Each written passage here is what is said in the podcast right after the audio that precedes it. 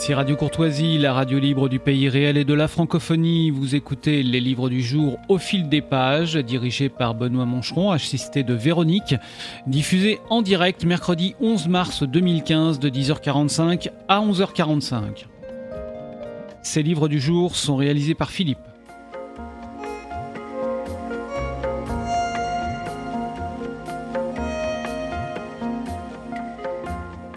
Chers amis auditeurs et auditrices, bonjour. Véronique est à mes côtés, comme de tradition. Bonjour Benoît et bonjour chers auditeurs. Et deux invités de prestige aujourd'hui, euh, que je suis heureux d'inviter à, ce micro. Euh, je veux parler de notre ami Louis Hubert Rémy. Et bonjour. de son complice. Vous permettez que je... de, je, devrais plutôt dire d'ailleurs son, presque son alter ego, Thierry Martin. Bonjour. Alors, vous êtes historien avant tout, tous deux.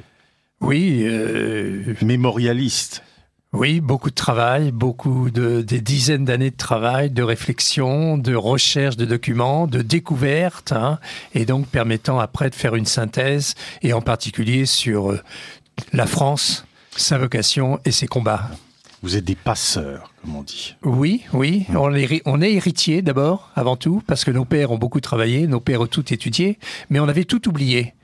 Il a fallu rechercher avec obstination, avec euh, euh, beaucoup de, de dépenses d'énergie. On sait que vous avez une immense bibliothèque. Je ne sais pas si c'est le cas également de Thierry Martin. Oui, j'ai une assez grosse bibliothèque. Oui. Et que vous avez été d'ailleurs largement à l'origine de toutes ces magnifiques euh, rééditions, enfin je veux parler quant à leur, en tout cas quant à leur contenu, hein, que les éditions Saint-Rémy ont opéré depuis déjà une dizaine plus d'une dizaine d'années. Oui, oui, oui. Et donc, en particulier, tous les auteurs antilibéraux, je les ai tous retrouvés et il a fallu combattre, par exemple, Monseigneur de la Suisse, la congélation antichrétienne, que j'ai découvert il y a une vingtaine d'années. Il m'a fallu dix ans pour le faire connaître.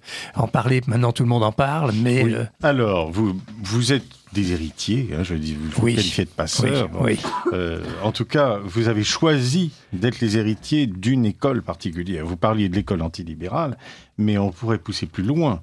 En disant que, en parlant d'école providentialiste. Voilà, l'école providentialiste qui est, dont hmm. on voit les, la lignée, euh, en particulier depuis la Ligue, qui est la grande défense, quoi, et le renouveau de l'école providentialiste, hein, mais à travers tous les siècles, et dont les deux derniers représentants en France euh, étaient Jean Vaquier et le marquis de la Franquerie. Hein. Pierre Virion aussi, il faut pas oublier, hein, qui ont été donc les grands défenseurs de cette vocation et mission de la France, quoi, bien expliqué par le cardinal Pi, par Monseigneur de la Suisse et même Saint Pidis, eh oui, qui connaissait très très bien euh, toute la vocation de la France.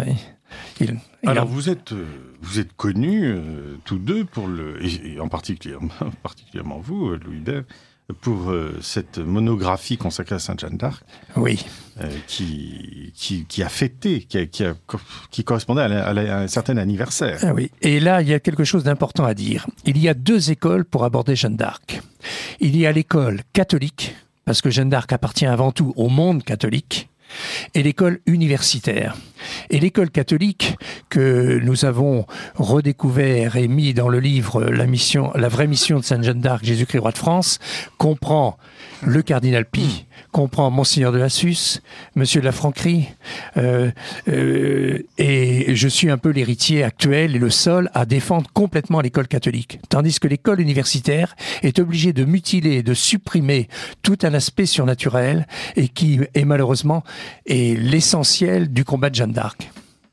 Oui, parce que ce qu'il faut bien, ce qu'il faut bien comprendre, c'est que Jeanne d'Arc, c'est pas un personnage figé. Alors c'est vrai que même l'école universitaire et l'historiographie officielle est obligée hein, de, de rendre en quelque sorte hommage, et en tout cas de faire de, Jeanne d'Arc un personnage important de l'histoire de France. Mais il est figé entre 1412 et 1431, si vous voulez.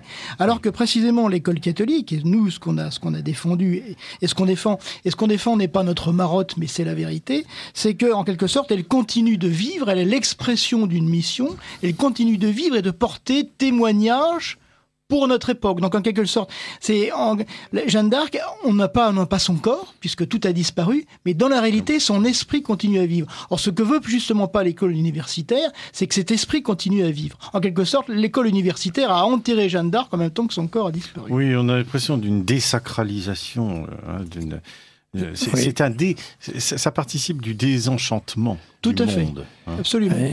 Ce sont des gens qui sont obligés d'évacuer le surnaturel. Voilà, parce que y compris dans l'histoire de France, y mm. compris dans toutes les approches historiques. Hein. Et malheureusement, euh, le surnaturel, c'est ça l'essentiel de l'histoire de France. On comme le comprend un arbre pas. mort finalement. Oui, oui, c'est ça. l'impression qu'on a voilà. euh, que, que, que les, effectivement, la vie, la vie les a quittés. Alors que justement, dans ma brochure de Saint-Louis dont on va parler, je commence par dire que la France... Vous êtes aujourd'hui pour cette brochure, effectivement. Hein. Saint-Louis, roi éternel, modèle du roi très chrétien.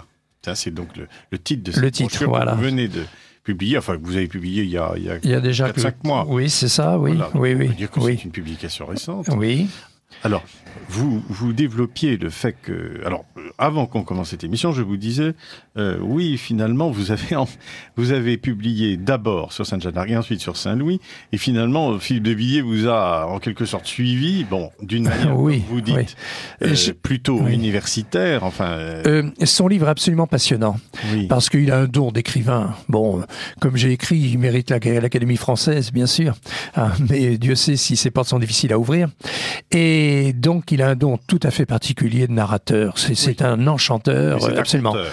un conteur et tout, c'est vraiment un homme remarquable, bien, euh, dans, son, dans son travail sur Jeanne d'Arc. Mais ce que j'ai regretté dans son livre, et en même temps que je conseille aux gens de lire, euh, de lire le livre de, de Villiers, il faut aussi lire le, lire le livre de Louis-Bert Rémy, qui est un complément important. Parce que là, il a malheureusement évincé pratiquement le, le, le problème de la triple donation, quoi, où Jeanne devient reine et en tant que reine donne le royaume à Jésus-Christ et Jésus-Christ le rend à Charles. Il le situe au 7 mars, alors que on est sûr maintenant que c'est le 21 juin à 16h à Saint-Benoît-sur-Loire, hein, et donc il en parle très très peu. Alors que c'est le point culminant, comme dit le Père Hérol, le point culminant donc de la mission de Jeanne d'Arc. Bon, il ne parle pas du tout du Père Hérol, il le cite simplement une fois, etc. Mais il ne connaît pas le Père Hérol, qui est donc l'homme qui a fait le procès de béatification et qui a passé 25 ans avec euh, euh, à peu près euh, six volumes de 800 pages hein, sur la question, hein, qui est donc le grand monument hein, historique de Jeanne d'Arc. Et donc c'est un peu malheureux ce manque. et voilà, c'est que bon, nos livres se complètent quoi. Oui, Voilà. ça, oui, Oui, ce sont des oui, compléments. euh, absolument. Et, votre Saint-Louis est un complément indispensable Voilà. au livre de Voilà. notre ami, ne serait-ce que parce que vous, vous abordez les fondamentaux. Les- ouais, absolument. Euh, et les surtout, fondamentaux. euh, Alors, et surtout le fonctionnement de la société. Je suis effaré de voir que le schéma que je mets dans ce livre-là, avec des couleurs pour bien expliquer comment les choses se passent, ne soit pas enseigné à l'ENA, tout simplement. Parce que c'est la, Oh c'est la réalité. C'est la réalité. Non, non, mais je, je- c'est une manière de parler. C'est la réalité, donc, exacte du, bon. Comment, ça, on va en parler. on va en parler. Parce Bon, que c'est- d'accord. c'est vrai que c'est le corps du livre. Il y a Oui. deux schémas Voilà, en particulier voilà. dans, dans cet Voilà. ouvrage. Mais avant d'aborder cette question-là, Oui, euh, parlons d'abord de ce qui vous a conduit à vous intéresser à Saint-Louis, donc, oui, et, et donc euh, de cette vocation de la France particulière absolument. que Saint-Louis a, a Oui. si bien illustré, Oui. hein, en tout cas a voulu défendre. Et vous, euh, vous dites que bon, le mot France, c'était déjà, je crois, me souvenir que vous l'aviez déjà dit dans le Sainte Jeanne d'Arc. que O- le mot oui, France. signifiait creuset. Creuset en hébreu. Oui. hein. donc, c'est une chose très très peu connue. hein. J'ai vérifié auprès de spécialistes, hein, etc. Et le creuset, c'est là où s'élabore et c'est là où se purifient donc les choses, quoi. Et c'est en France que s'est élaborée la civilisation chrétienne. Bon, la France a été donc la fille aînée, mais pas la fille aînée simplement pour du folklore. C'est pour une création, la civilisation chrétienne dès le départ. Donc, avec le pacte de Reims, un pacte entre Dieu et une famille. Hein. Donc tout, tout ça béni par Saint Remy, qui donc, va être le conseiller hein, de, de Clovis, et donc les évêques de France vont aider Clovis à créer la civilisation chrétienne. La première chose que dira Saint Remy d'ailleurs à Clovis, c'est d'expulser hein, les hérétiques hein, donc du royaume, hein, parce qu'on ne peut pas faire une société chrétienne avec des hérétiques à l'intérieur du royaume. Et donc euh, Clovis fera un certain nombre donc de combats pour mettre les choses en ordre. Et après, avec les évêques de France, euh, pendant cinq conciles d'Orléans, chose peu connue, hein, ils mettent en place les civilisations chrétiennes. Donc, donc les grands corps administratifs qui vont être les mêmes donc dans toute la civilisation à toute époque, hein, qui vont s'imposer imposer au fil des temps, qui seront complétés par les capitulaires de Charlemagne. Quoi. Et après, les autres pays imiteront. Quand Charlemagne va étendre donc à pratiquement tout l'Occident, quoi, la civilisation chrétienne, tout le monde rentrera dans ces travaux faits par la fille aînée de l'Église. Quoi. Bien. Et donc, c'est ce, ce travail. Vous pensez aux lois fondamentales Vous pensez aux... Au... D'abord la loi de chrétienté. Oui. D'abord, ils ont. loi fondamentale du voilà. Bon, pas, voilà. Pas, seulement, c'est pas seulement sur le plan institutionnel. En ah. effet, il y a les grandes lois, enfin, ce qu'on appellera plus tard les grandes lois fondamentales, avec la loi de catholicité. Mhm. Bon, mais euh, c'est surtout aussi les, le fonctionnement général de la société. Hein. Et c'est le fonctionnement qu'on dirait aujourd'hui à la fois social et économique. Hein. C'est euh, l'obligation de respecter, par exemple, le, le repos dominical. C'est la loi de charité. C'est la loi de charité vis-à-vis des pauvres, de toutes les populations fragiles, j'emploie des termes volontairement modernes, hein. euh, c'est euh, toutes les relations sociales, c'est euh, l'école, c'est l'école, c'est la, justice, c'est la, les hôpitaux, l'hôtel Dieu, c'est la, la, paix de Dieu, la, trêve de Dieu, hein. c'est tout le fonctionnement de la, de la société chrétienne qu'on a beaucoup de mal d'ailleurs aujourd'hui à imaginer parce que l'homme, l'individu n'est rien le, les communautés euh, sont, sont tout en quelque sorte, n'est-ce pas?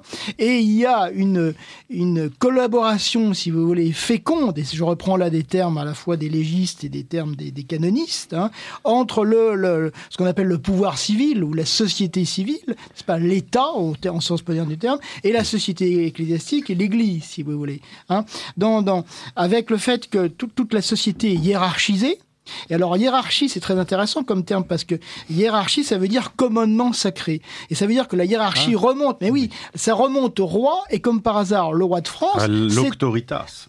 À l'autoritas, mais sacré. Et mmh. comme par hasard, le roi de France, c'est, il est sacré. Hein. Donc c'est un personnage en quelque sorte divin ou, surnaturalisé, si vous voulez. D'ailleurs, c'est pas pour rien que les légistes l'appellent le roi l'évêque du dehors, n'est-ce pas?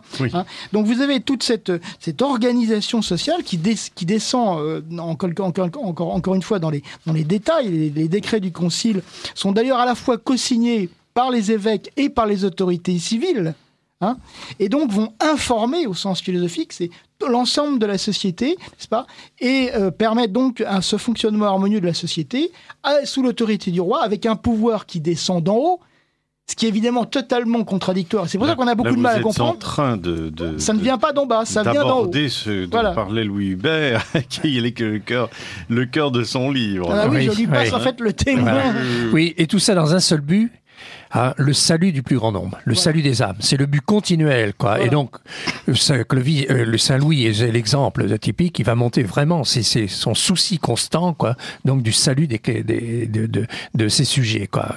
Et alors, vous pensez que c'est d'abord le salut euh, Est-ce que ah oui, c'est son salut personnel, le, bien commun. Le bien commun, mais le bien commun, c'est le salut des âmes. Hein le, bien commun, ah. même matériel, ah. concourt, au salut des âmes. Hein, et d'ailleurs, c'est ce que dit saint Thomas d'Aquin. Le, but de la politique, c'est le salut éternel du plus grand nombre. C'est dans le traité des lois de saint Thomas d'Aquin. Et les ordonnances qu'il va prendre, on en parlera dans le détail après, quoi, va, être, va être dans ce souci-là et toujours avec une référence chrétienne. Quoi. Et donc, dès que la société se forme, elle se forme avec trois paramètres. Le premier paramètre, c'est le gouvernant, ah, le roi. Bien. Et donc, Saint-Remy, qui a mis 25 ans en prière dans la grotte mhm. qui est sous la basilique de Reims, hein, qui maintenant est cimentée, quoi, etc. tout, a prié pour créer la civilisation chrétienne. Et alors il a choisi un homme, il, a, il avait remarqué donc les qualités de Mérevé, il a choisi son fils et avec lui il l'a marié d'abord à une grande chrétienne, Sainte Clotilde, hein, pour euh, donc une, jeune fille qui avait été très éprouvée et donc capable de supporter donc ce travail colossal quoi, donc qui va euh, engendrer avec Clovis. Hein. Et alors donc première chose, le gouvernant. Après le gouvernant, vous avez la pyramide de commandement. Cette pyramide de commandement, euh, euh, il y a à peu près 1 pour 1000 de la nation française. Bon, 60 millions d'habitants, 60 000 personnes. Cette pyramide de commandement donc va transmettre jusque euh, à tous les sujets ce que décide le gouvernant, donc avec le roi et son conseil. Plus que l'élite alors. C'est l'élite qui commande. Mais cette élite d'abord obéit. Il faut savoir qu'elle n'a pratiquement pas d'initiative. Et si elle n'obéit pas, parce qu'on va voir que c'est la même chose dans la pyramide révolutionnaire, puisque ça fonctionne pareillement, si elle s'obéit, elle est renvoyée. Elle est tout de suite évincée. Elle est d'abord très sélectionnée. Hein. et on, on, monte dans cette pyramide par le mérite. Et donc, ce sont en général les familles, hein, les, mêmes familles qui avaient assuré quoi, donc tous ces postes de commandement. Et après, il y a la pyramide, quand qui comprend, comprend le reste, c'est-à-dire 59 millions 940 000 personnes qui ne font jamais de politique. Au jour d'aujourd'hui, on verra que c'est pareil. Ils en parlent, mmh. mais ils n'en font pas. Oui. Ah, bon, et donc voilà comment. Ne pas de politique. Voilà. Dans, sous, Absolument.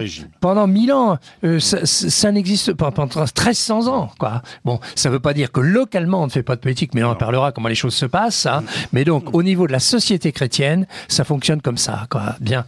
Et donc, euh, tout est en fonction donc du salut du plus grand nombre, et donc on va créer donc des grands corps d'État. Alors euh, il y a une liste qui est toujours la même qu'on retrouve aujourd'hui dans la République, hein, parce que la société fonctionne comme ça. Voilà, bien. Et donc les, nos ennemis ont pris, euh, enfin nos, les successeurs de société ont pris bien sûr les mêmes choses et tiennent choses. Mais euh, bon. Thierry Martin oui, alors qu'il faut dans le détail oui, ce qu'il faut, ce qu'il faut que Saint-Louis peut-être a. Euh, alors ce qu'il faut, ce qu'il faut bien comprendre pour rebondir sur ce que disait Louis oui. c'est qu'en fait euh, la la société, la, société fonctionne par le gouvernement, par le gouvernant. Il n'y a de société humaine organisée que par le gouvernant. C'est et, ça, c'est l'expérience d'ailleurs. Non seulement c'est l'expérience de la société chrétienne, mais c'est l'expérience même des siècles et des millénaires d'ailleurs. Et c'est tellement vrai d'ailleurs que les philosophes et les jurisconsultes anciens, et c'est dans le traité des lois de Cicéron, expliquent que euh, c'est le gouvernant qui fait la société. Donc c'est à, à 180 degrés en quelque sorte de l'idée même de souveraineté populaire. Oui. Et donc on a, on a ce gouvernant donc, qui fait la société et qui est donc le, qui est donc l'autorité légitime. Ensuite, on a cette élite et on a les, les gouvernés. Et le, il y a, si vous voulez, une, il y a deux dates intéressantes pour nos auditeurs à retenir. C'est 814, 1214. En 814, donc, on a Charlemagne. En 1214, on a Saint-Louis. Et en quatre siècles, va s'élaborer, en quelque sorte, jusqu'à un niveau presque de perfection, si tant est que la perfection soit de ce monde, n'est-ce pas? Cette société donc chrétienne, n'est-ce pas Qui est forgée donc par le gouvernant, qui est forgée par les canonistes et par l'Église, et qui donne euh, donc ce règne de, Saint-Louis, euh, dont le principal euh, animateur intellectuel, si je puis dire, s'appelle tout simplement saint Thomas d'Aquin. Il ne faut pas oublier que le XIIIe siècle, c'est le siècle d'or du Moyen Âge, et donc on a deux là deux géants en quelque sorte qui se dessinent sur l'horizon. C'est à la fois Saint Louis donc et saint Thomas d'Aquin. Et donc ils vont en quelque sorte porter alors à la perfection donc le, le gouvernement chrétien, la civilisation chrétienne, dans l'idée donc de permettre au plus grand nombre de se sauver et ça va se faire à travers un certain nombre de décisions, notamment des ordonnances, notamment le livre des métiers d'Étienne Boileau, qui pose en, France tout l'édifice des, corporations. Hein. Et les corporations, donc les communautés de métiers, qui euh, sont des communautés donc artisanales ou industrielles, qu'on connaît, qu'on connaît bien, qu'on connaît parfaitement bien, mmh. si vous voulez, qui s'auto-organisent. D'ailleurs, c'est tout à fait intéressant. C'est exactement le contraire d'aujourd'hui. C'est exactement le contraire de la loi Macron. C'est-à-dire que Saint-Louis ne dit pas à son ministre, euh, voilà, tu vas, tu vas rédiger les statuts des corporations. Non, on lui dit, ce sont les corporations qui vont amener leurs statuts et tu vérifieras simplement s'il n'y a pas en quelque sorte de, dispositions contraires à la, à la, aux bonnes mœurs et aux bonnes mœurs, c'est tout. Hein. Et donc ces, et ces communautés donc de métiers, en fait, prennent pour modèle la communauté euh, sociale la plus élaborée, qui est la communauté monastique. Donc on voit une imprégnation chrétienne jusqu'au cœur même de l'intimité, en quelque sorte, de la, de, la, de la vie des gens. Et donc on a cette, pyramide de commandement, le gouvernant, l'élite, les gouvernés, les gouvernés qui sont pris dans tout ce, réseau, si vous voulez, communautaire, ce réseau de, de, de charité, ce réseau de... Il faut bien savoir que le code de la société chrétienne médiévale, n'est-ce pas, contrairement à ce qu'on peut croire, c'est pas les dix commandements. Hein les dix commandements, c'est le code moral pour chaque individu. Mais le code de la société chrétienne, ah. ce sont les béatitudes. Mais oui, absolument. Et, le serment sur la montagne, le serment dit des béatitudes, c'est véritablement le code de la société chrétienne. Et c'est d'ailleurs bien, c'est, pas pour rien si c'est cité et commenté expressément dans la Cité de Dieu de Saint-Augustin. Hein. Et la, la civilisation chrétienne, la société chrétienne et la royauté sacrale française, ça va être d'une certaine façon la volonté de réaliser le serment, le serment sur des béatitudes. C'est une, une distinction très importante parce que les, commandements, euh, évidemment, quand on parle des commandements, c'est très négatif. Oui. Hein, c'est tu ne tueras pas, tu ne... alors que les béatitudes nous placent plutôt dans une perspective positive. Tout à fait, et hein collective en plus. Et collective. Communautaire, dirions-nous. Et Saint Louis commencera d'abord par la grande ordonnance de 1254, qui est une ordonnance anti-droit de l'homme. Alors attendez, je crois que Véronique veut nous rappeler que nous sommes sur une certaine radio. Vous écoutez Radio Courtoisie, pour, au cas où vous ne l'auriez pas deviné, et Benoît Mancheron reçoit ce matin en direct, ce mercredi matin, Louis Hubert Rémy et Thierry Martin pour une émission qui nous fait remonter aux racines de la France. Alors, oui, vous nous parlez des droits de l'homme, n'est-ce pas Oui, parce que la grande ordonnance de 1254, qui s'adresse à tous les fonctionnaires, donc à toutes les personnes qui ont des responsabilités, leur demande d'être des serviteurs, alors qu'à notre époque, nous avons des profiteurs. Hein, et surtout d'être avec une pleine équité et de ne pas s'enrichir en dehors que donc de leurs fonctions. Et ça, donc, c'est vraiment au service hein, donc de la chrétienté, qui est le contraire donc euh, de, des droits de l'homme. Euh, Saint-Louis aussi, aussi va faire donc mettre en place une équipe d'enquêteurs, quoi, un peu les Missi Dominici qu'avait mis en place Charlemagne, hein, pour périodiquement vérifier si tout est fait au niveau de la morale et de la charité, donc dans le fonctionnement du royaume. Bien. Alors, il va aussi, euh, par l'ordonnance de 1256, organiser l'administration locale ou communale. Il va une ordonnance en, contre le duel en 1260 euh, impliquant une justice sévère, hein, et donc euh, appliquée par le Parlement. Quoi, hein. ensuite, il va intervenir au niveau même de la religion, pour donc expliquer combien la religion est une affaire publique Hein, et que la société doit avoir une vie religieuse. Hein. Bon, il fera une sonalité extraordinaire des fêtes religieuses, la pompe des offices. Euh, il incitera euh, sur la prédication, hein, puisqu'il y avait un essai aller assez, très important. Euh, il luttera bien sûr contre les hérésies des albigeois. une énorme rigueur pour la défense de la foi. Il intervient dans les élections pontificales épiscopales. Hein, qui était donc réservé au chapitre, mais là aussi, il présente des candidats, puisqu'il a en particulier par le sacre, hein, le don qui est donné aux, évêques et à lui, c'est-à-dire le discernement sur les hommes. Hein. Euh, c'est une des choses essentielles dans la prière du sacre. Voilà, le discernement sur les hommes et sur les événements. C'est une des grâces du sacre. Absolument. Oui, tout à fait, absolument. Le choix des hommes, c'est absolument déterminant. C'est du choix des hommes que, que prospère ou s'effondre une société. On le voit d'ailleurs de manière tout à fait évidente aujourd'hui. Il luttera contre le luxe des prélats, dont euh, les excès sur, euh, au niveau de leur table hein, étaient euh, réputés à l'époque. Et il appuiera beaucoup, bien sûr, les franciscains et les dominicains. Il était lui-même du tiers-ordre franciscain. Hein. Donc, une réforme énergique contre les abus des clercs, quoi. Ah, même le pouvoir temporel, donc, a son mot à dire dans ce genre de choses. Quoi. Et il y a une anecdote importante où euh, un évêque avait, dans son, sa juridiction, condamné un noble, et ce noble avait fait donc appel au roi, L'évêque avait été offusqué de voir qu'on avait présenté cette cause au roi et il lui a dit mais vous l'avez jugé suivant vos canons, je vais le juger suivant les miens. Et il s'est avéré que l'évêque avait fait un abus donc et euh, le roi avait remis les choses en place. Euh, il euh, remettra de l'ordre au niveau de la noblesse contre les privilèges. Bon, luttera terriblement contre la guerre privée et en 1258 interdira les guerres privées. Hein. Ce qui fait, il fait une unification de la France qui ne se faisait pas. Et il le fera d'ailleurs dans les finances, hein, supprimant des quantités donc de monnaie hein, euh, qui ah, euh, particulières. Tous ces budgets ont été en équilibre. Et, plus que ça, il a diminué les impôts d'une façon très très sensible, hein, plutôt que de taxer à tour de bras comme le fait notre époque, etc. Et lui, justement, supprimer des impôts. Quoi. Il s'occupera particulièrement des femmes. Bon, d'abord, euh, l'exemple de son ménage, quoi, est quelque chose d'extraordinaire, quoi, l'éducation de ses enfants, même sa, son respect vis-à-vis de sa sainte mère, quoi, euh, est aussi un exemple. Il a une famille nombreuse. Une famille nombreuse. Il a donc une sœur qui est une sainte, Sainte Isabelle, quoi, et donc ils vivent. Mais bon, il disait tous les jours le petit office de la Sainte Vierge. Il récitait le chapelet en famille. Hein, avec le roi, donc euh, président, euh, donc le chapelet en famille, euh, une éducation religieuse très fine, très poussée. Il, le catéchisme, il disait le chapelet, ah, et donc il disait, oui, et donc le petit office de la Sainte Vierge tous les jours. il est, il surveillait l'éducation religieuse de ses enfants, leur faisait lui-même le catéchisme, etc. Quoi pour dire un exemple. Et donc il va lutter contre la coquetterie et les toilettes. Il va défendre le respect du lien conjugal. Euh, euh, il va insister sur le rôle de la mère. Il remet en valeur terriblement le rôle de la femme chrétienne. Hein. Bon, et on sait tous que les saints de France doivent leur sainteté à leur mère. Hein.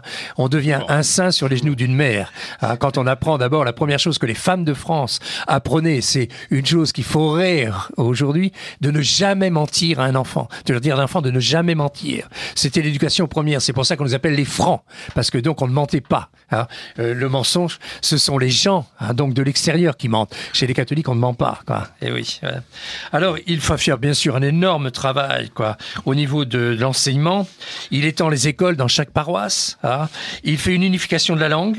Bon, il est très attentif à l'enseignement de l'université, reprenant avec attention la scolastique, bien sûr, et le syllogisme, hein, qui ont fait donc la fortune de l'approche de la vérité, euh, s'appuyant sur euh, donc Albert le Grand, saint Thomas d'Aquin, saint Bonaventure. Il développe terriblement l'éloquence, la poésie, la poésie, les troubadours, la science du droit, les mathématiques, les sciences physiques, les sciences nat, la médecine. Bon, j'ai pris tout ça dans le coin de la marche, quoi, qui a fait donc les deux livres les plus importants sur euh, Saint-Louis, qui mériteraient d'être, mais connu de tous les Français, quoi. Le coin de la marche, qui aussi, qui a fait donc euh, sur un livre extraordinaire sur l'organisation, quoi, donc euh, de la civilisation chrétienne au IVe siècle. Enfin, c'est le grand historien chartiste hein, qui a fait, voilà. Bon, il amènera les arts à son apogée, et il est indéniable que la Sainte-Chapelle, la Sainte-Chapelle est l'apogée, quoi, donc de tout l'art français. Ah, on appelle ça l'art gothique. Je ne sais pas pourquoi qui a inventé ce mot-là, qui a imposé cela. Ça s'était imposé au 19e siècle. Ça correspond absolument à rien. On devrait appeler ça l'art français. Quoi. Bon. Et la, la Sainte-Chapelle, qui est donc euh, l'écrin où était la, la, la couronne d'épines, quoi, et l'explication même hein, donc de la vocation de la France, quoi. Tout pour la gloire de Dieu. Et quand le Louis XIV passera à Versailles, ce sera pour la gloire du roi. Et c'est là où commencera la cassure. Oui. Saint-Louis, on construit pour la gloire de Dieu. À Versailles, on construit pour la gloire du roi. Eh oui, c'est le grand problème. Et c'est là où se fait la cassure. Quoi. Oui. Alors donc, euh, je cite bon. Et vous citez la Sainte-Chapelle. La Sainte-Chapelle, le Mont Saint-Michel, le Mont Saint-Michel, le symbole du soleil. Alors, qu'on honore la, cour, la couronne d'épines. Eh oui. C'est vrai que c'est, c'est une image de ce qu'est la couronne des rois. Enfin, Bien sûr. C'est la couronne de Jésus-Christ, hein, et donc euh, c'est la première couronne à tel point que Baudouin, quoi. Donc, quand il est arrivé à Jérusalem, le, roi lépreux, quoi, n'a pas voulu avoir de couronne là où Godefroy Bouillon. Godefroy Bouillon, pardon, oui, voilà.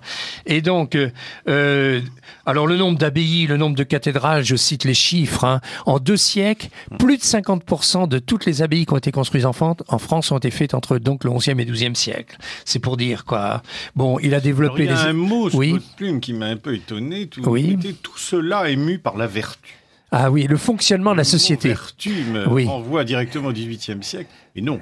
Ah non, non, non, non, non, non, non, Ah oui, la vertu. Et, et donc. Ça ne signifie pas du tout ce voilà. fait dire. oui, bien absolument. Et puis les gens, les gens montaient dans la pyramide sociale. Donc dans la liberté. Eh oui, oui, parce que la vérité euh, engendre la liberté. C'est pas la liberté qu'engendre la vérité. la liberté des enfants de Dieu, vous citez Saint Jean. Eh oui, oui, oui. Voilà. Oui, alors dans je reprends euh, pour dire combien euh, le, Saint-Louis et, euh, et, ses, et, ses, collaborateurs, on dirait notamment mm. donc Étienne Boileau, le, le prévôt de, Paris, notamment Beaumanoir dans ses coutumes du Beauvaisis, ont posé en quelque sorte le, mm-hmm. gouvernement de la France. Puis le Code de la Marche, je, je, le cite, dit que la fameuse ordonnance royale de 1254, c'est une charte qui ne fixait pas les droits du peuple ni les devoirs de la couronne, parce qu'ils sont en fait fixés par les commandements de Dieu et de l'Église et le rituel du sac, mais qui se bornaient à prescrire, et tout ça était éminemment actuel, en fait, on n'est pas des vieux ratiocineurs qui vivons dans le passé, mais nous vivons éminemment, Louis Hubert et moi, dans le présent. Mais qui se bornaient à prescrire aux agents du roi, vous mettez qui vous voulez à la place, d'observer la justice, qui avait pour base l'équité, c'est-à-dire la justice commutative, et donc pendant plusieurs siècles, les grands et le peuple ne cessèrent de réclamer l'exécution. Elle n'a qu'un but, dit le quoi de la Marche, son gouvernement de Saint-Louis. Mhm. Saint-Louis, son gouvernement et sa politique. Elle n'a qu'un but, protéger ses sujets contre les excès du pouvoir ou la corruption de ses fonctionnaires, assurer la distribution de la justice aux faibles et aux pauvres. Voilà. Oui. Alors, Donc, euh, alors sur la base de cette ordonnance de 1254, Saint-Louis fait euh, ce qu'on appelle enquérir, c'est-à-dire en fait, il envoie deux par deux des moines des ordres mendiants, et notamment du grand ordre de, Saint-François, n'est-ce pas, les frères mineurs, n'est-ce pas euh, Il est sûr que ceux-là ne, seront pas corruptibles, en quelque sorte, et qui enquêtent sur l'administration d'un certain nombre de gens. Et, des, des, grands des grands du royaume. Et je vais vous donner deux, trois exemples. Pour... Il y a un livre très récemment qui est d'ailleurs le produit d'une thèse qui a été faite par une universitaire. Alors, c'est, elle donne des statistiques parce qu'aujourd'hui, même dans les thèses historiques, il faut donner des statistiques, il faut se donner un vernis faussement scientifique. Mais voilà, par exemple, quelques, quelques exemples.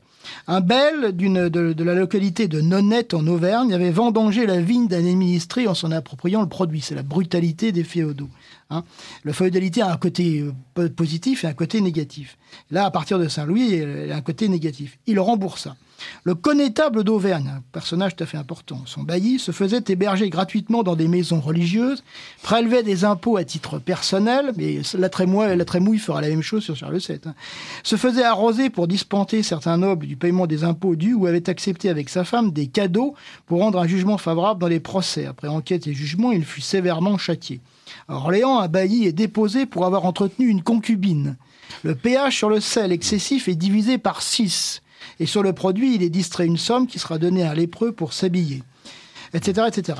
Et ça va très très loin. Par exemple, Étienne Boileau, le prévôt de Paris, donc, qui euh, est à l'origine du fameux livre des corporations, euh, dit et se, il maintint et garda si bien la prévôté que nul malfaiteur, nul larron, nul meurtrier n'osa demeurer à Paris qui ne fut aussitôt pendu et, ou exterminé, c'est-à-dire expulsé, expulsé, je dis bien.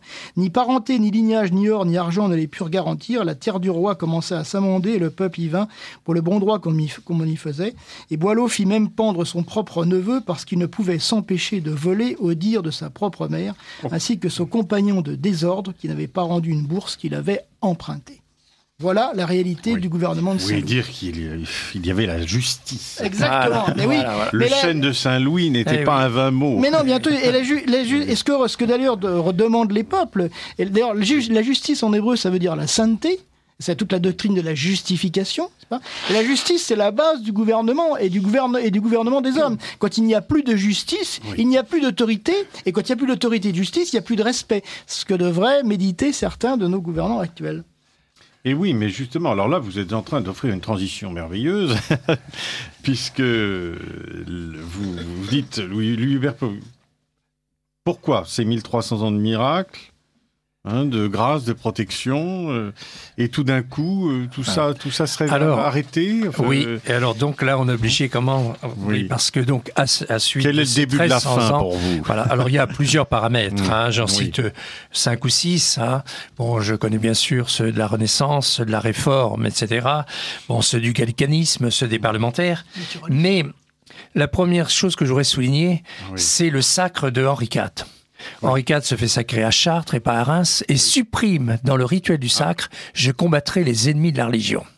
Et donc commence à ce jour-là donc à trahison, une trahison importante vis-à-vis de ce pacte avec Dieu. quoi. Euh, une trahison, la seconde trahison qui, qui me marque beaucoup, c'est Versailles. Parce que Versailles, donc, on a déjà dit, c'est à la gloire du roi au lieu de la gloire de Dieu. C'est une politique de grandeur et un impératif de puissance qui n'est pas chrétienne. On commence donc déjà à chercher sa propre gloire. Bon, euh, commence le Sans retour. parler du déracinement de la noblesse et avec ce phénomène de cour. Oui, bien entendu, le phénomène de cour qui induit en fait, en fait le vice installé au cœur de l'État avec toutes les magouilles, parce qu'en fait c'est ça. Aujourd'hui, on voit bien que tous ces gouvernants se refilent pour euh, prendre l'expression célèbre "donne-moi la, la rhubarbe, je te redonne le séné". Mais ce qui se passe à, la cour, autour de 3000 personnes, c'est exactement la même chose, si vous voulez. Hein. et c'est même d'ailleurs à partir de Louis XIV, de Louis XV et même sous Louis XVI, un véritable miracle. Il y a encore des gens compétents à la tête, à la tête des grands des grands corps de l'État, parce que en fait c'est la brigue et la faveur qui déterminent et non pas le service et la vertu précisément. Oui. Et du reste, la Béror Bacher que vous Voilà. Oui, bien entendu, un jugement extrêmement dur. Des choses sur Versailles. Absolument, tout à fait. Et c'est une Mais chose peu connue, quoi. Mais oui, mais, mais donc- Saint-Simon dit la même chose Oui. dans ses mémoires. Je veux dire, voilà, on- les, les escaliers servaient de latrine, par exemple. C'est comme ça, voilà. La cour de Louis XIV fut un théâtre public de fornication et d'adultère. Il fallait abattardir de toute manière la race de Saint-Louis et par elle le reste de la nation. Et donc, Aurore Bacher donne des quantités de détails très intéressants. Et alors, après, c'est... euh, en mettant en place la vérité socialisée, c'est-à-dire donc euh, dans la société chrétienne, on avait évincé la triple concupiscence qui se résume en trois mots argent, honneur, volupté. Et à partir de Versailles, c'est le retour de la triple concupiscence. Argent, honneur, volupté. Hein. On perd le sens du sacre. C'est l'indifférentisme d'État Vous dites, on passe de la vérité socialisée à l'erreur à l'erreur socialisée. Et donc ça finit donc quelque chose donc qui est épouvantable, hein, donc qui est la Révolution française. On voit même déjà dans le testament de Louis XVI quelque chose qui qui moi me fait bondir quoi quand il écrit quoi mon fils si vous avez euh, Le malheur. le malheur donc de régner d'être roi. alors que Saint Louis dit à son fils dans son testament si vous avez le bonheur de régner Oui, quoi et donc là on est dans deux dimensions effrayantes quoi et Saint et Louis XVI quoi qui donc il doit être n'est pas la même. elle n'est pas la même. Bon, et, et Louis XVI est justement l'anti Saint-Louis. Et Saint-Louis est un guerrier, fait la guerre. Il sait que le roi est fait pour faire la guerre, défendre la chrétienté, défendre les gouvernés. Louis XVI fera faire la guerre, ne fait pas la guerre. Il ne sait pas ce que c'est. Il ne saura pas se battre contre les ennemis qui vont donc le tuer. hein. Il aura une seule expression, dire « Ah, je n'ai pas fait tuer le sang français ». À cause de cela, plusieurs millions de personnes sont morts, quoi, hein, euh, sur ce faux principe, hein, euh, donc de Louis XVI. Et c'est bon. Et, Oui, là, c'est les principes de Fénelon et de la, absolument, hein. Voilà, la c'est absolument, absolument. Et donc arrive. D'une certaine manière, est une victime. Tout à fait, absolument. Ce qui de- ne retire voilà. Rien d'ailleurs à côté à la grandeur de, de la, de la personne d'ailleurs. Et arrive donc cette grande révolution, donc euh, dont le cardinal, dont monseigneur Gaume a fait une définition Ah extraordinaire oui, vous avez qui mérite d'être connue. Euh, si vous voulez, Ah, vous je vais me permettre de lire lire. la page. Oui. Vous avez le temps de le lire. Si arrachant le masque à la Révolution, vous lui demandez qui es-tu Elle vous dira je ne suis pas ce que l'on croit. Beaucoup parlent de moi et bien peu me connaissent. Je ne suis ni le carbonarisme qui conspire dans l'ombre, ni l'émeute qui gronde dans la rue, ni le changement de la monarchie en république, ni la substitution d'une dynastie, à une autre, ni le trouble momentané de l'ordre public. Je ne suis ni les hurlements des Jacobins, ni les fureurs de la montagne, ni le combat des barricades, ni le pillage, ni l'incendie, ni la loi agraire, ni la guillotine, ni les, noyades. Je ne suis ni Marat, ni Robespierre, ni Baboff, ni Mazzini, ni Kossuth. Ces hommes sont mes fils, ils ne sont pas moi. Ces choses sont mes œuvres, elles ne sont pas moi. Ces hommes et ces choses sont des faits passagers, et moi je suis un état permanent. Je suis la haine de tout ordre religieux et social que l'homme n'a pas établi, et dans lequel il n'est pas roi et Dieu tout ensemble. Je suis la proclamation des droits de l'homme contre les droits de Dieu. Je suis la philosophie de la révolte, la politique de la révolte, la religion de la révolte. Je suis la négation armée. Je suis la fondation de l'État religieux et social sur la volonté de l'homme au lieu de la volonté de Dieu. En un mot, je suis l'anarchie, car je suis Dieu détrôné et l'homme à la place.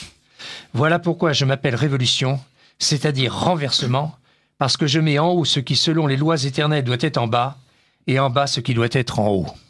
C'est une, page absolument remarquable qui explique bien ce qu'est la révolution. Ah Oui. Vous écoutez Radio Courtoisie. Louis Hubert Rémy et Thierry Martin nous transportent dans l'histoire. Mais euh, ce qui est important dans la phrase de Monseigneur Gaume, et j'ai toujours l'habitude d'insister quand, on- quand je fais cette citation que je la développe à, à des, à des amis ou des auditoires, c'est je suis roi et Dieu tout ensemble. Oui. C'est la- la- la- la- le, le morceau de phrase peut-être le plus important de cette citation, c'est celui-là. Alors Dieu, ça veut dire quoi? Qu'est-ce qu'est Dieu? Dieu est maître de la vie et de la mort. Or aujourd'hui, on veut être maître de la vie et de la mort. D'un côté, sûr. il y a l'euthanasie, de l'autre côté, il y a l'avortement. Et je suis roi. Roi, quel est le roi C'est quoi? Le roi, c'est le législateur. D'ailleurs, Dieu est aussi roi, est aussi législateur. Et c'est pour ça d'ailleurs que le roi humain est législateur, parce qu'il est le reflet du Dieu législateur. Et donc aujourd'hui, on veut mettre dans la loi n'importe quoi. L'histoire du mariage pour, tout, pour tous, là, hein, eh bien, c'est bien, c'est bien, le, donc, c'est bien donc le fait de, de, légiférer contre ce qui est même la nature. Et donc, on en est, on en est toujours là, si vous voulez. Et là, et l'analyse fondamentale à faire, c'est bien comprendre que nous sommes aujourd'hui dans une dialectique révolutionnaire. Et donc, la seule façon de sortir de la, dialectique révolutionnaire, bien entendu, hein, et c'est l'erreur de beaucoup de gens, d'ailleurs, même de nos milieux, si vous voulez, de la droite nationale, de ne pas comprendre que les fondamentaux de la République, les fondamentaux de la souveraineté populaire, sont des fondamentaux révolutionnaires. Et on a le choix, en fait le choix nous est donné, entre les fondamentaux catholiques et les fondamentaux révolutionnaires. Et si on, si on veut se débarrasser des fondamentaux révolutionnaires, il faut revenir aux fondamentaux catholiques. Et euh, tant qu'on ne sera pas. expliquer ce que, ce que vous entendez ah, par oh fondamentaux, parce qu'il y a une, les, les, principes, oui, une auditrice qui nous a fait une, remarque là-dessus. Le, seul message arrivé, effectivement, fondamental est un adjectif et non un substantif. C'est vrai, c'est vrai. Donc il faut parler des fondements et non vous pas avez, elle, a tout à fait, elle a tout à fait raison et je la remercie de nous rappeler la règle du français, qui, est d'autant plus sur Radio Donc les fondements ou les principes, si vous voulez, catholiques, je vous disais tout à l'heure, c'est notamment les béatitudes, bien entendu. Ce sont les les, principes de la société chrétienne tels qu'ils ont été portés par les, par les conciles, par les décrets des conciles, par les capitulaires de Charlemagne, par les ordonnances du roi jusque grosso modo au Valois, si vous voulez. Et donc, soit on choisit les fondamentaux, les fondements révolutionnaires, les, principes fondamentaux révolutionnaires, soit on prend choisit les fondements révolutionnaires. Et donc, ceux qui pensent que dans la situation actuelle et dans le système actuel, dans le gouvernement actuel, ils vont changer fondamentalement, si je puis dire les choses, et renverser la décadence, mmh. se trompent absolument. Alors le fameux schéma Louis Hubert voilà. un renvoie à Monseigneur Gaume, qu'on a cité tout à l'heure, le renversement je mets en haut ce qui, selon les lois éternelles, doit être en bas et en bas ce qui doit être en haut. Et même ce schéma, donc, est, une, est un mensonge parce que donc nous sommes sous le règne du mensonge, parce que le schéma donc de la création de la société de Dieu ne change jamais. Il y a encore un gouvernement qui décide de tout. Le problème, ce sont des supérieurs inconnus. Et nous ne savons plus qui dirige toute cette pyramide et tout ça. On, voit les résultats, donc c'est pour la damnation du plus grand nombre. Et Dieu sait, aujourd'hui, sur 60 millions d'habitants en France, il y a combien-t-il de personnes en état de grâce? C'est le dernier souci, bien sûr, bah de tous les gens, dans toute l'éducation et dans, dans, toute la vie sociale. La pyramide de commandement n'a pas changé. C'est encore une pyramide donc qui est avec énorme fermeté où il faut obéir. Mais ce qui a changé, c'est que pour rentrer dans cette pyramide de commandement, il faut passer par un, un sas obligatoire qui est l'initiation maçonnique. Tous n'en sont pas, mais pratiquement tous. Et cette initiation maçonnique, c'est très grave parce que c'est un sacramental luciférien. Et là, je vous renvoie au livre de Monsieur Nicoulot, qui était donc le directeur de la Revue internationale des sociétés secrètes de Monseigneur Juin, qui a écrit un livre absolument remarquable disponible aux Saint-Rémy, donc l'initiation maçonnique, où il explique ça d'une façon terrible. Et donc où là, les gens sont très marqués, quoi. Et donc, euh, et donc cette société qui est la religion de la République, c'est la maçonnerie. C'est la maçonnerie. Elle dit elle-même au convent de 1904, au moment de la loi de séparation de l'Église et de l'État. Oui. Et donc la République, c'est la maçonnerie, etc. Donc ils le disent sans arrêt et tout. Et donc tout cela. Et les gouvernés sont, eux, là, des victimes. Ils ne font rien. Ils parlent de politique, ils votent. Mais ils votent pour qui? Pour des gens choisis par les partis. Parce que donc, la société révolutionnaire va diviser les gouvernés en partis P-A-R-T-I-E-S. Et à chaque parti P-A-R-T-I-E-S va mettre un parti. Et c'est elle qui choisit les gouvernants du parti. Si les gouvernants leur plaît pas, elle n'en parle pas. Et donc, ça, ça meurt tout seul. Hein. Bon, mais si les gouvernants plaisent et rentrent dans le plan, elle en parle et donne du pouvoir, etc. Bon, qui ne mettra jamais en question le gouvernant. On déplacera éventuellement quelques personnes de la pyramide de commandement, mais on ne touchera jamais, jamais au gouvernant, parce qu'on ne sait même pas qui c'est. Bien. Ce qui fait qu'il est impossible de résoudre humainement, c'est mécanique. Si, ce sont les 200 oligarchies. Ans, les, oligarchies, bien sûr. On a 200 ans d'expérience, ça, et donc il est impossible. Et les rêves des gens, donc qui pensent que par le vote on peut résoudre l'affaire, mais c'est une aberration. Bah hein. Et donc, on sort pas du système. Oh, absolument. Oui. Voilà. Et donc là, je conseille mmh. de lire le livre hein, donc euh, de, ah. de Maignan. Hein, sur euh, donc euh, le suffrage universel, qui est le livre qui analyse mieux, c'est un docteur en théologie, hein, qui analyse mieux le problème donc du vote et qui montre que c'est l'acte révolutionnaire par excellence, c'est-à-dire par le vote on reconnaît l'autorité. Comme autrefois, il fallait plier genoux devant, devant Baal. Donc c'était rien du tout comme geste, mais c'était reconnaître l'autorité. On donnait le grain d'encens aux idoles, c'était rien comme geste, mais on reconnaissait l'autorité. Là, on vous demande de voter, c'est pour reconnaître l'autorité. Nous, nous ne voulons pas cette autorité, nous ne votons pas. Alors on dit, mais vous allez amener, ça va amener une catastrophe. Je leur dis d'abord, la catastrophe, c'est vous qui l'entretenez depuis 200 ans. Parce que moi, je crois qu'il y a une Il y solution. déjà dans la catastrophe. de Voilà. Euh, Je crois qu'il y a une solution, c'est celle de Jeanne d'Arc. Jeanne d'Arc est arrivée sans parti, sans argent, sans rien. Elle s'appuie sur Charles VII, qui n'est ni parti, ni parti, ni argent, ni troupe, rien du tout. En quatre mois, tout se remet en ordre. Parce que donc c'est le plan de Dieu. Dieu tenu par le pacte de Reims, donc forme une jeune fille. Ah, elle n'a pas des voix, elle a des éducateurs qui la forment, qui lui donnent une autorité dans, dans, euh, dans le gouvernement du roi, qui obtient donc du roi donc le sacre. Elle lui dit il faut aller se faire sacrer. Et le jour où il est sacré, tout fonctionne. Dès le lendemain, il y a le, le guérison des écrouelles. La France entière, c'est le oin de Dieu. Toutes les femmes de France envoient leurs bijoux pour refaire le, le trésor royal, etc. Et tout se remet en ordre. Toute la noblesse arrive pour prendre les places, hein, etc. Et tout fonctionne en quatre mois. Bon, eh bien, ça, Dieu, qui est devenu le Christ au roi de France, ne nous abandonnera pas. Et c'est la seule solution. Il n'y a aucune autre solution. Vous pouvez tout essayer. Sans moi, vous ne pouvez rien Vous savez, je faire. crois qu'on a à peu près tout essayé. On a à peu près tout Je essayé. crois, On a Absolument. tout essayé, le moment ne serait-il pas venu, comme le dit euh, Cardinal Monseigneur Pi. Pi, le Cardinal Ça Pi dans le fameux sermon de 200 ans Saint-Hilaire qu'au tournant. on a, on a essayé de tout, ne serait-il pas venu le moment d'essayer la vérité? Voilà. Oui. C'est ce que Dieu veut.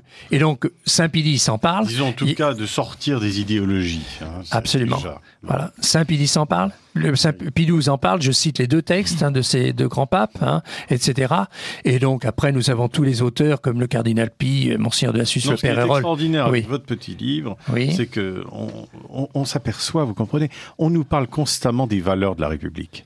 on nous parle constamment de, euh, on nous fait la leçon Oui, tout à fait. oui. euh, hein, avec tout ce qui s'est passé depuis le début de l'année là. Avec des coups de règle sur les doigts. Alors qu'on s'aperçoit, mais d'abord que la France n'a pas commencé en 1789, Ça, voilà. évidemment, et qu'en plus de ça, il y a tout, cette- les- tout l'héritage dont vous parlez. C'était autrefois ce qui caractérisait la- ce qu'on peut Absolument. parler Une société la France éternelle. Enfin, c'est Absolument. Oui, bien entendu. Voilà. Parce qu'on se Oui. moque souvent, on dit la France éternelle, ça n'existe pas. Eh oui. vous, avez, vous remarqué, Oui, oui, euh, Eh oui, ça, les- certains Oui. socialistes. Oui, euh, mais le ministre de l'Intérieur, oui. Cazenave, a dit mais tout Oui. ça, c'est de la folie furieuse, Oui. c'est même dangereux d'ailleurs. Oui, c'est même dangereux. Eh bien oui, et la France éternelle avait un paramètre essentiel, c'était la très sainte Vierge Marie. Et on ne peut pas oublier d'en Oui. parler, parce Ah, que Regnum Gallier, Regnum Marié, bon, j'aime, répéter, quoique donc, euh, la France avait 600 000 édifices religieux, c'est pas moi qui le dis, c'est l'abbé Fusé dans le livre remarquable, donc, de Marie, Reine de France, je donne euh, les éléments de, ce livre hein, dans, la brochure, hein. et, donc, euh, partout il y avait une statue de la Sainte Vierge. hein. Et autour de cette statue de la Sainte Vierge, des millions d'ex-voto à travers les siècles. hein. Et je dis toujours, trouvez-vous des ex-voto dans les temples protestants, dans les synagogues, dans les mosquées? Nos pères payaient des ex-voto parce qu'ils avaient eu les grâces. Les grâces de protection, les grâces de guérison, hein, euh, des grâces de miracles, etc. Et il faut revenir donc à cette, cette notion de Marie, reine de France, qui va triompher, on en est sûr, elle va triompher pour son fils, le Christ, roi de France, pour le règne du Sacré-Cœur. Et donc devenons de grands chrétiens, parce que le règne du Sacré-Cœur se fera avec des grands chrétiens, pas avec des chrétiens à la gomme de chevaux de bois, hein, et donc avec des gens mutilés, hein, qui sont toujours en train de composer, qui sont toujours en train de se plaindre, hein, Et le grand combat à faire sera à faire pour le règne du Sacré-Cœur. Pour le moment, on va essayer de nous embarquer dans, des quantités de combats, des faux combats qui ne nous concernent pas.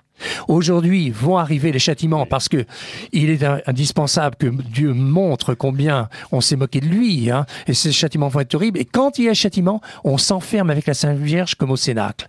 Au Cénacle, pendant la- après la Passion, pendant la Passion, ils étaient à 100 mètres de chez Caïphe. hein.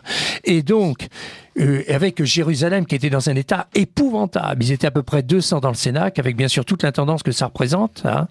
Et euh, eh bien, ils étaient là complètement protégés. Au moment donc du sac de Jérusalem hein, dans les 70, Saint Siméon avait dit à tous les chrétiens quand il avait vu l'abomination de la désolation, on n'a pas le temps de développer, mais c'est extraordinaire à raconter ce qui s'est passé. Il a envoyé tous les chrétiens dans la montagne. Et là, on attend la justice de Dieu. La justice de Dieu, on ne se met pas entre les deux. On la contemple. hein, et après, on combattra. Ça sera sportif pour ceux qui veulent bagarrer. Ça sera pour, il y aura ce qu'il faut. Mais pour le moment, on ne rentre Bon, pas dans ces cas, faux vous êtes combats. un homme d'espérance. Bon. Oui.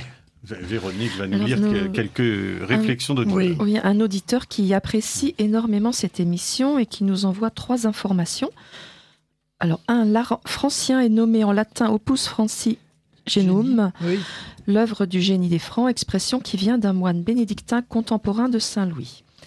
Deux, hmm. Toute la musique occidentale est née dans les cathédrales et la Sainte-Chapelle et autres monuments médiévaux de cette époque. Il s'agit uniquement de l'île de France c'est la musique médiévale polyphonique. Et troisièmement, le terme gothique vient de Giorgio Vasari du XVIe siècle et repris au XIXe. Oui. oui, bien entendu.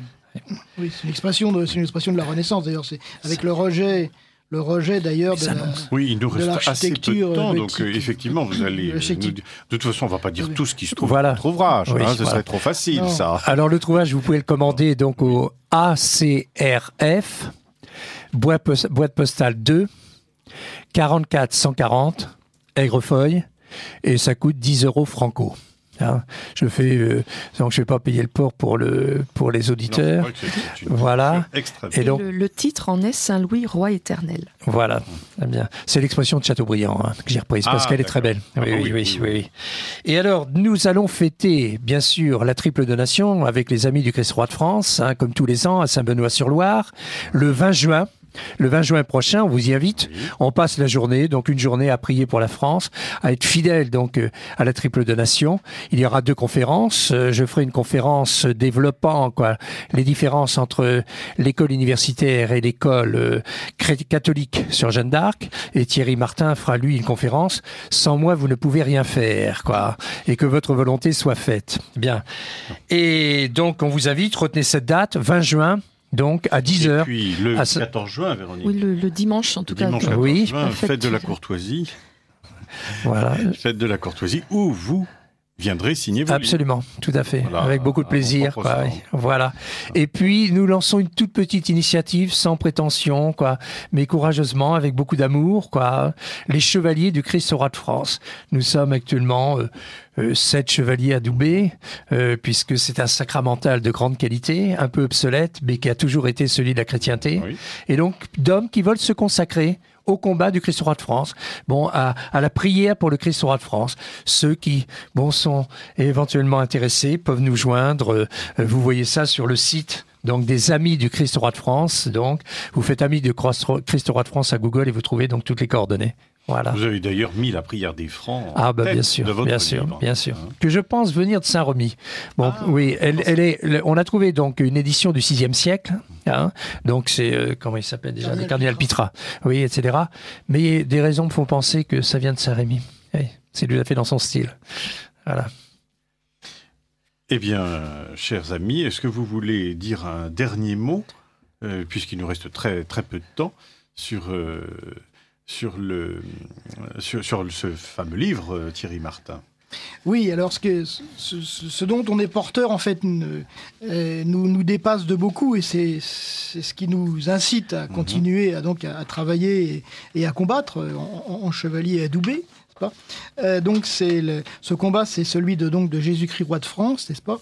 Puisque euh, le, je dirais que le, gouvernement, la société mhm. euh, en France ont été posés par des actes surnaturels. Hein, c'est le pacte de Tolbiac, c'est le sacre de Reims, etc. Et nous nous croyons que nous avons ce rôle de passeur, si vous voulez, de transmetteur, de formateur, si je puis dire, euh, auprès de, de, la plupart de, du cercle plus large, je dirais, de, nos concitoyens, de nos, de nos amis. Et, euh, nous sommes convaincus aussi que les, choses vont s'aggraver, si vous voulez, que le peuple français va en arriver, comme le disait Madame Royer, aux confins du désespoir. Et quand mmh. on entend certains, bah quand, on, quand on entend certaines confidences, on, en est déjà relativement persuadé. Et donc nous avons là, en quelque sorte, euh, donc la, que la solution, donc c'est le Christ au roi de France. Et demain, d'ailleurs, nous ne serons pas deux, mais nous serons des millions, puisque tous les eh ben Français et, et même tous ceux qui sont chez nous, et même tous ceux qui sont chez nous d'ailleurs, y compris ceux qui sont viendront là, viendront, verront ce miracle extraordinaire eh ben. et repartiront convertir leurs leur, leur concitoyens. Ah, vous nous redonnez, hein, vous nous galvanisez. Hein. Oui, en tout cas, vous croyez à la vocation chrétienne de la France. Voilà, absolument. Ça, on peut pas dire le contraire. Et Dieu aussi y croit. Oui, c'est ça l'essentiel. Merci, hein, Benoît. Merci à, et puis, nous sommes en train d'écrire l'école providentialiste tous les deux. Et donc ah. là, j'espère qu'on pourra repasser une heure avec ah, ben, pour rentrer dans le détail. Ah oui, oui, puis il faudra peut-être même penser à une publication. Ah, oui, c'est ça, tout à fait. Bon, eh bien, chers amis, merci. Et je dis à nos auditeurs, donc dans... Dans quatre semaines.